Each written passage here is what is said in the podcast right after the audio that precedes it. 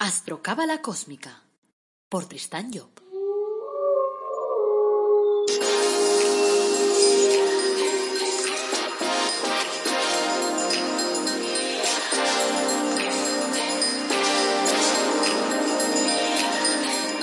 Astrocábala Cósmica, episodio 21. Te brindo una calurosa bienvenida a Astrocábala Cósmica, el podcast en el que hablamos de astrología cabalística y de cábala de una forma amena, clara, directa. Hacemos que sean temas comprensibles, de ir por casa, que pueden llegar a ti fácilmente y sobre todo que lo puedas entender y aplicar. Esa es la base de nuestra película. Bueno, pues gracias por pasar este ratito conmigo y vamos ya a darte tu dosis de cábala práctica.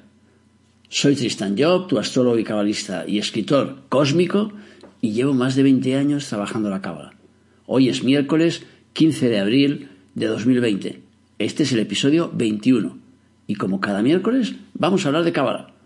El título de nuestro episodio de hoy es Gebura, trabajar para mejorar. Antes quiero recordar, como siempre, que tenemos la página web El Árbol Dorado Academy, donde ofrecemos cursos gratuitos de crecimiento personal. Ofrecemos también productos relacionados con la cábala, con la autoestima, la prosperidad, eh, con los ángeles, con el árbol de la vida personalizado. O sea, tenemos el libro de la búsqueda de la felicidad a través de la cábala, a través del árbol de la vida.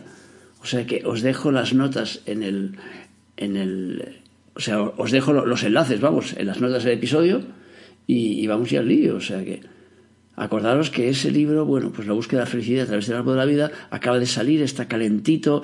Eh, bueno, pues ahí lo tenéis. Espero que os guste. Bueno, vamos a empezar por un pequeño cuento. Dice que a un albañil que ya era mayor le llegó la hora de la jubilación. Así que se fue a ver a su jefe, con el que había trabajado durante muchos años, y le comentó sus planes de dejar el negocio para poder eh, llevar una vida más placentera, para poder disfrutar más de la familia y de su jubilación, claro. El jefe sentía que se le iba a uno de sus mejores empleados y le dijo, bueno, de acuerdo, pero te voy a pedir como favor personal que me construyas una última casa. El albañil accedió, pero su mente y su corazón ya no estaban ahí. Así que utilizó materiales de inferior calidad, no estaba demasiado atento a su trabajo, eh, bueno, tenía más ganas de irse que otra cosa. Digamos que era una desafortunada forma de acabar su carrera, podríamos decir. Cuando el albañil finalmente acabó la construcción, su jefe fue a inspeccionar la casa y al finalizar la visita cogió las llaves de la puerta principal y se las tendió al albañil. Toma, tu última casa. Este es mi regalo para ti.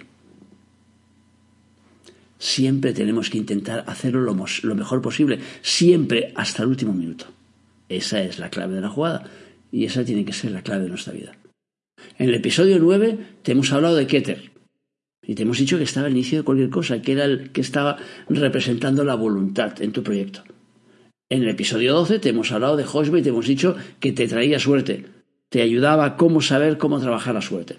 En el 15 eh, hablábamos de Vina y te marcamos el orden. En el 18 te hemos hablado de Geset y de cómo trabajar la abundancia, cómo tener pasión por la conquista.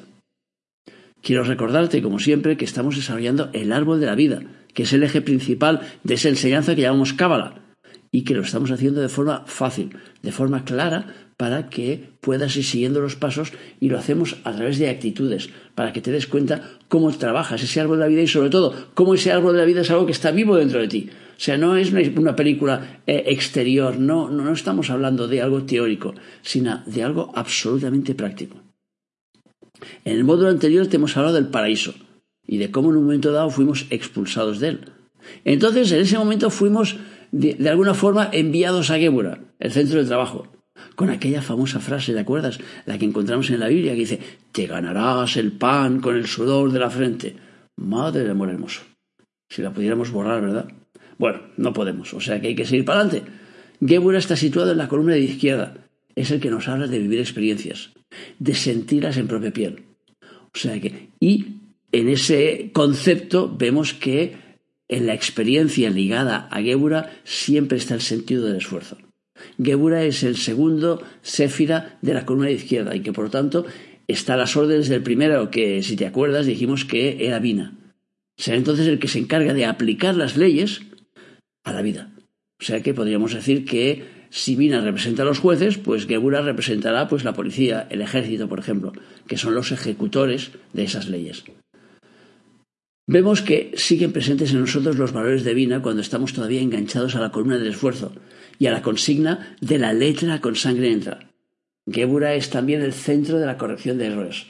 O sea, a través de esta alternancia entre columnas vamos viviendo nuestra realidad. Como el árbol representa nuestra vida, pues entenderemos a través de sus actitudes por qué podemos pasar de la alegría a la tristeza en cero coma. O, por ejemplo, pasar de Geset a Gebura sería como pasar de las vacaciones al trabajo. Ya sabemos que hay mucha gente que se lo toma mal eso de volver al trabajo. Yo seguido una serie en Netflix que se llama Queer y se trata de cinco, chicas, cinco chicos que son expertos en una materia determinada. Se dedican a ayudar a la gente. Trabajan en cinco terrenos distintos. Uno trabaja el diseño, el otro la estética, el otro la astronomía, el otro la moda y el otro la cultura. A través de su trabajo modifican la realidad de las personas a las que visitan. Literalmente podríamos decir que les cambian la vida. Es un buen ejemplo de trabajar para mejorar. Vamos a ver a continuación 10 actitudes que te ayudarán a trabajar para mejorar y sobre todo te ayudarán a activar tu quiebra personal. La primera actitud la llamaremos liberarte de las dependencias. O sea, ya hemos explicado que el árbol sigue un sistema más o menos podríamos llamarlo de vasos comunicantes. Así que un sefira nos conduce al siguiente y evidentemente debemos lidiar con las consecuencias de lo que hemos realizado en la etapa anterior. O sea que si hemos comentado que Geset era la abundancia y la expansión, seguro que en el tránsito por ese centro número 4 hemos generado dependencias. El otro día, por ejemplo, en una serie había un magnate de esos de las altas esferas que le decía a un broker, si quieres que tu mujer pueda seguir con su tren de vida, vas a tener que delinquir. O sea, de alguna forma estaba anunciándole una dependencia. El tránsito por Gebura te llevará a liquidar servidumbres a todos los niveles, aunque quizás lo más complejo serán evidentemente las servidumbres emotivas.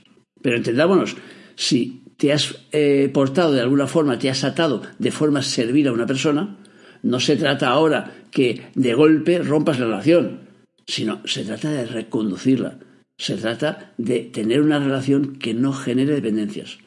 Recuerdo, por ejemplo, hace unos años a un político catalán en el Parlamento eh, catalán que acusó a Jordi Pujol, que era el presidente de Generalitat en ese momento, de cobrar el 3% de comisión a los constructores que querían trabajar en Cataluña. Pero el propio Maragall, que es el que lo denunció, dependía del partido de Pujol para poderle aprobar ciertas leyes. Maragall en ese momento era alcalde de Barcelona. Así que decidió no seguir por ese camino y tapar la corrupción. Al cabo de los años se ha acabado destapando el asunto y hoy en día Jordi Pujol, su mujer y sus siete hijos están siendo encausados. Maragall no consiguió liberarse de su dependencia. Las dependencias nos atan a personas y a situaciones y acaban provocando cambios negativos en nuestra actitud. A menudo vienen a mi consulta mujeres que me hablan de sus dependencias de sus parejas y siempre acaban diciendo que ellos las quieren mucho. Aclaremos una cosa y que quede de verdad muy, muy, muy claro. El amor nunca genera dependencias. Te has dado cuenta que te lo he dicho despacio, ¿verdad? Te lo repito. El amor nunca genera dependencias. Nunca. Estas, las dependencias, son sucedáneos del amor. Cuando alguien te ama de verdad, tratará por todos los medios que seas libre, que tomes tus propias decisiones, aunque no le gusten o aunque vayan incluso en su contra. Eso sí es amor. Además, depender te va a llevar a aceptar las decisiones de otro, aunque no eres tú quien las decide. Y la experiencia vivida no resulta útil entonces para ti, porque viene a través de otro. Así que podríamos decir que de alguna forma estarás perdiendo tiempo, desde el punto de vista evolutivo, claro. Segunda actitud, saber usar el bisturí. Cuando un miembro está afectado de gangrena, los médicos están obligados a extirparlo. En la actitud anterior, por ejemplo, hablábamos del político Jordi Pujol, cuando se retiró después de 24 años en el poder, creó una fundación ética. Sí, sí, me, has oído bien, creó una fundación ética. Al salir a la luz los casos de corrupción que le afectaban a él y a toda su familia, se vio obligado a cerrarla, porque su ética había quedado en entredicho. No sé por qué. En ambos casos, lo interesante es que seamos capaces de poner remedio a los problemas antes de que tener que, que amputar, evidentemente. Pero claro, llegado al caso, debes saber utilizar el bisturí para evitar un mal mayor. Un mal mayor. O sea que, que en caso de la gangrena, claro, sería la muerte. Usar el bisturí puede ser decir no a alguien que te pide hacer algo que va en contra de tu conciencia. Puede ser, por ejemplo, finalizar una relación que, ha llegado a un callejón sin salida, que ya, no le ves por dónde, por dónde llevarla. Pero también puede ser cortar el enganche de una relación que finalizó y a la que todavía sigues enganchado emotivamente. Generalmente nos cuesta usar el bisturí porque vivimos atados a unas costumbres que nos lastran de cierta manera, que a menudo nos impiden elevarnos, pero a las que nos hemos habituado. Y claro, las costumbres nos matan. ¿Cuántas veces hemos visto personas atadas a un trabajo que no les gusta, que les denigra, que les deprime? Incluso en el que les están haciendo el bullying ese, el chunging, todas esas cosas que dicen hoy en día. Pero el miedo a perder el trabajo y a no encontrar otro les impide usar el bisturí. Yo me acuerdo de María que me contaba enfadada que después de 23 años en el trabajo la habían echado. Y claro, cuando me contó esto estábamos en una conferencia y yo enseguida mi reacción fue ¡Fantástico! ¡Maravilloso! ¡Felicidades! Y ella se me quedó mirando delante de todo el mundo y dice No, estoy muy enfadada. Digo, ¿por qué? Dice, hombre, por la manera en que me han echado. Digo, vamos a ver, te voy a hacer una pregunta y quiero que seas sincera conmigo. ¿Cuántos años hace que tú te querías ir de esa empresa? Dice, tres. Yo le echaría cinco. Entonces, ¿por qué estás enfadada? Deberías estar súper feliz. De hecho, deberías haber renunciado hace tres años. ¿Por qué no lo hiciste? Y ella me contestó, por miedo. Pero claro, digo, no solo además te han echado, sino que al echarte te han dado una indemnización y la posibilidad del paro. Por lo tanto, tendrías que estar dándole besos todo el día a tu jefe. Claro, ¿qué es lo que sucede? Que no vivimos de una forma coherente en la vida. Y entonces nos dan lo que nosotros queremos pero como hay otra parte de nosotros que tiene miedo, entonces estamos ahí enganchados a esa película y quejándonos en lugar de estar contentos. Perdamos pues el miedo a usar el bisturí y extirpemos de nuestra vida todo lo corrompido, todo lo gangrenado, todo lo que ha dejado de ser útil a tu crecimiento. Esa es la clave. Ese es el baremo. Tercera actitud, subordinación. Todos tenemos la idea de que es mejor ser jefes que subalternos. Pero eso solo es sobre el papel. Entre tú y yo, no todo el mundo piensa lo mismo. O sea que los dos requieren de un trabajo y de una habilidad. Pero el ser jefe te tiene que llevar primero a saber subordinarte. Si no, te va a costar mucho serlo. O sea, en el centro uno Keter ya te hemos hablado de la subordinación al padre y al jefe. Y aquí se trata de subordinarse al ego superior, es decir, a lo que llamamos el jefe interno. O sea, hay que comprender que Gebura está debajo de Vina, lo que significa que está a sus órdenes, del mismo modo que la policía pues está a las órdenes de los jueces. Significa que en el tránsito por el centro número 5 tenemos que subordinarnos a la ley, a las normas, hacer las cosas en orden, con compostura. Eso es lo que representa Vina. Pero lo importante es comprender que esas leyes están en tu interior y que solo saldrán fuera en forma de autoridad o de multas o de juicios o de retenciones o, lo que quieras si no haces caso a tu fuerza interior. Por eso ya te hemos comentado antes que debes subordinarte a tu ego superior. Para ello, claro, tendrás que intentar escucharlo. Y, para escucharlo tendrás que acallar un poco pues, el ruido de tus emociones, porque son las que no te dejan ahí muchas veces. Si lo consigues, entonces podrás rectificar a tiempo. Si no, pues te tocará vivir la peripecia en el exterior, en lo que llamamos una anécdota. Uno de los enemigos, por ejemplo, de la subordinación es el exceso de orgullo, que te lleva a creer que estás por encima de los demás. Esto sucede a menudo, por ejemplo, en el ámbito laboral, cuando crees que tú sabes más que tu jefe. O sea, eso es lo que le pasó, por ejemplo, a Carlos. Él tenía un jefe que no era una lumbrera, pero era el yerno del director general. Un día quiso dejarlo en evidencia delante de su superior, diciendo que él era quien hacía todo el trabajo. Al día siguiente, Carlos estaba en la calle. Claro, desde fuera y desde una perspectiva mundana, es muy fácil opinar que se trata de una injusticia. Pero desde la perspectiva de la cábala y del árbol de la vida, podemos comprender que no, la vida no ha colocado a Carlos bajo las órdenes de un jefe poco dotado por casualidad, sino para que aprenda el valor de la subordinación. Se trata entonces de aceptarlo de corazón y de dar lo mejor de ti, aunque el jefe se lleve luego los méritos de trabajo. Porque si asimilas esa lección, después las cosas cambiarán, no será así para siempre. Cuarta actitud, la excelencia en el trabajo. ¿Te esfuerzas al máximo en el trabajo? Depende de lo que me paguen. ¿Pagarías un sueldo alto a alguien que no se esfuerce al máximo? Parece que se trata de un pez que se muerde la cola, ¿verdad? Pero en realidad no. Según las leyes de la cábala, lo que ganas siempre se corresponde con lo que te mereces. Ahora bien, ese merecimiento no se ha generado en cuatro días. Entonces podríamos decir que si ganas poco es porque mereces poco. Entonces dirías, ¿y entonces por qué me tengo que esforzar? Pues precisamente para invertir esa tendencia. Estás recogiendo ahora mismo valores anteriores, pero al mismo tiempo estás plantando valores nuevos todos los días y en algún momento te va a tocar cosecharlos. Gebura es el centro del trabajo, así que cuando pasas por él debes desarrollar al máximo la excelencia en el trabajo. Eso significa esforzarte, dar lo mejor de ti, aprender, dar el máximo que puedas dar, sin importar si en ese preciso momento te están valorando o no. Debes actuar por la satisfacción de hacerlo bien, porque al hacerlo así, tendrás el placer de demostrar y demostrar a los demás la mejor versión de ti. A veces no resulta fácil mostrar esa mejor versión, porque nos vemos en una sociedad con valores invertidos. Y cuando haces las cosas bien y destacas, al hacerlo generas la envidia de los mediocres, de los que siempre están bajo mínimos, reservando su energía y tal eh, el máximo para cuando sea necesaria. Recuerdo cuando monté una empresa en la que empleé a 70 personas, cuando estábamos realizando las obras de acondicionamiento, uno de los trabajadores que hacían esas obras, que yo lo había colocado, vino a contarme que sus compañeros le decían que trabajara más despacio cuando el jefe no estaba, porque si no les ponía a ellos en evidencia.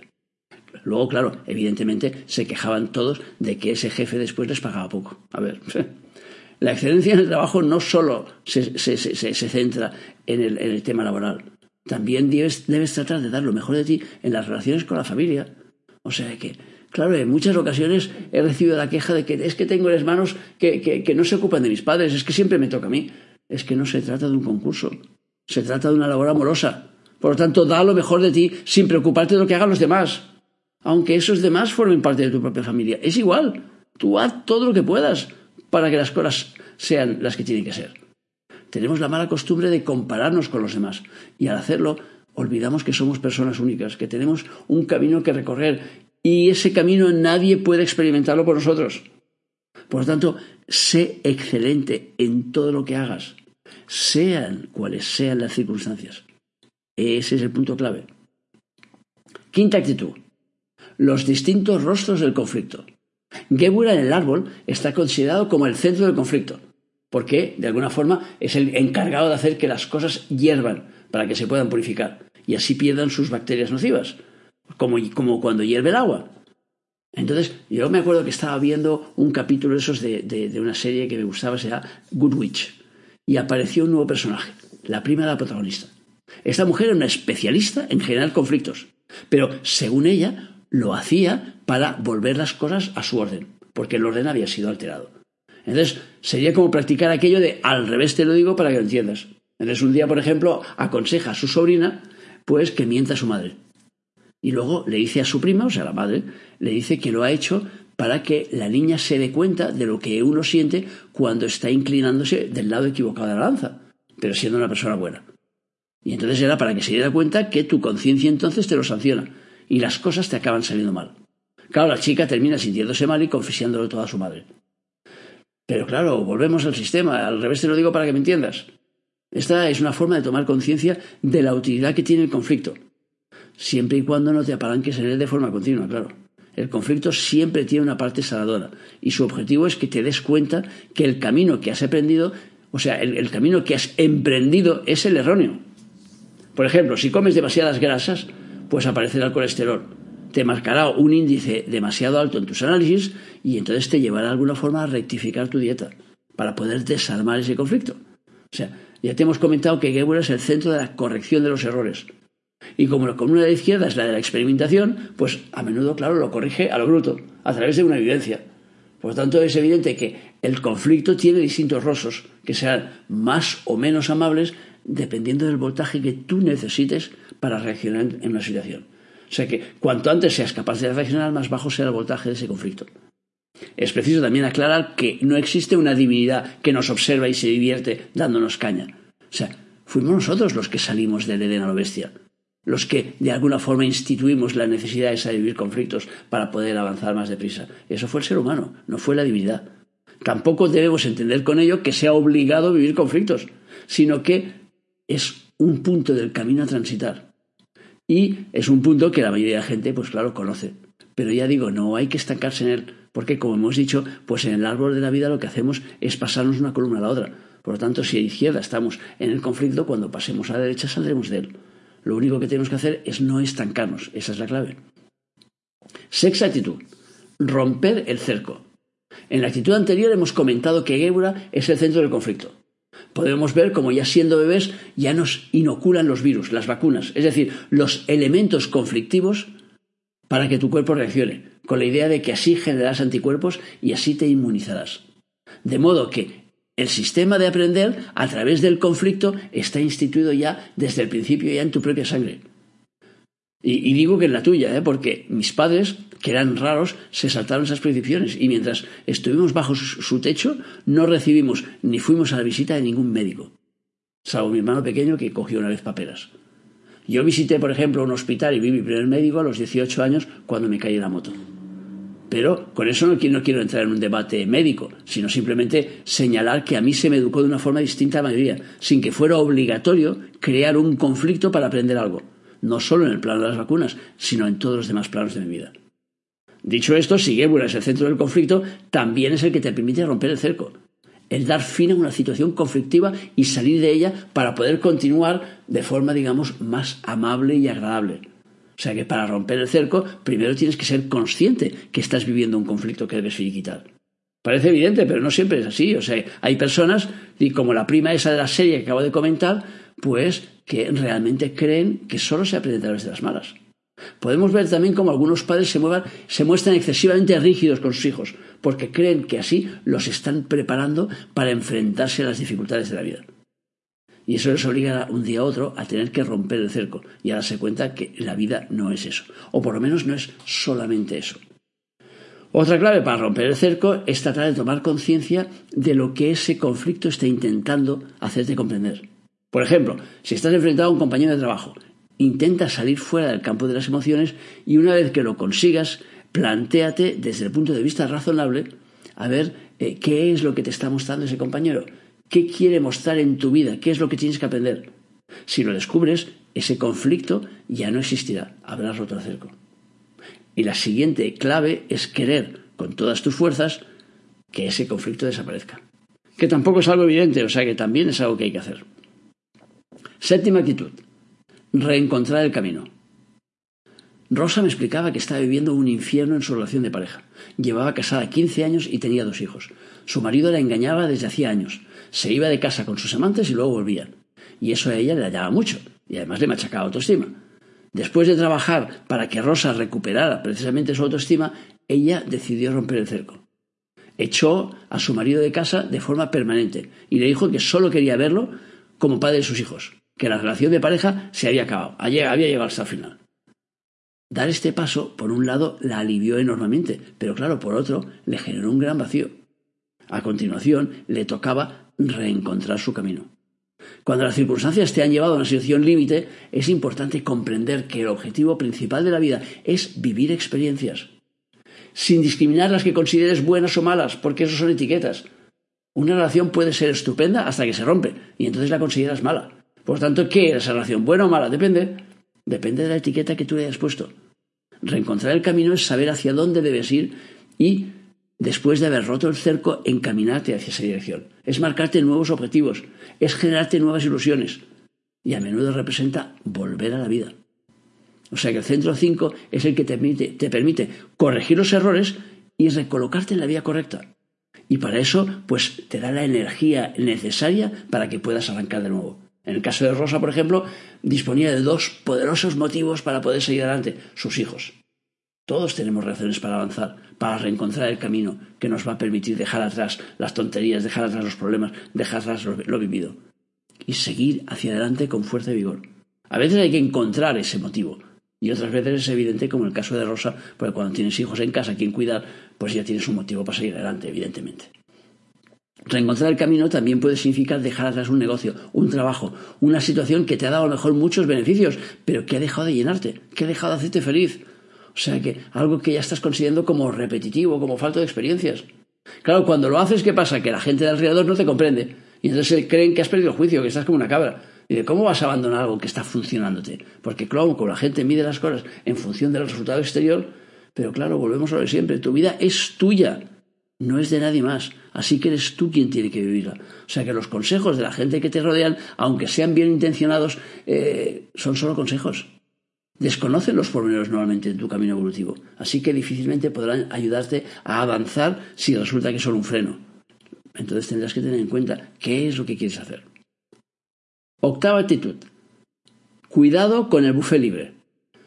Ya te hemos contado en la estructura del árbol que está organizada por sefirot, o sea, por centros y por columnas. Así que al llegar a Geura debes haber pasado antes por Geset, el centro 4, el del paraíso. Y claro, resulta muy fácil quedarse enganchado en el paraíso, porque la columna derecha, pues la entendemos como mucho más favorable que la de izquierda, o como mínimo como mucho más apetecible. O sea, ya te hemos dicho que un buffet libre, eh, en un buffet libre las personas tienen tendencia a, que, a llenarse el plato por encima de lo que pueden comer, o sea, ponerse demasiado. El problema es que el universo, como es perfecto, no te permite que sobre nada, porque el exceso de energía sobrante nos achicharraría literalmente. Entonces, todo lo que sobre de nuestro buffet nos será reintroducido en forma de anécdotas, en forma de circunstancias a vivir. Si lo analizamos en otros dominios, veremos que sucede exactamente lo mismo.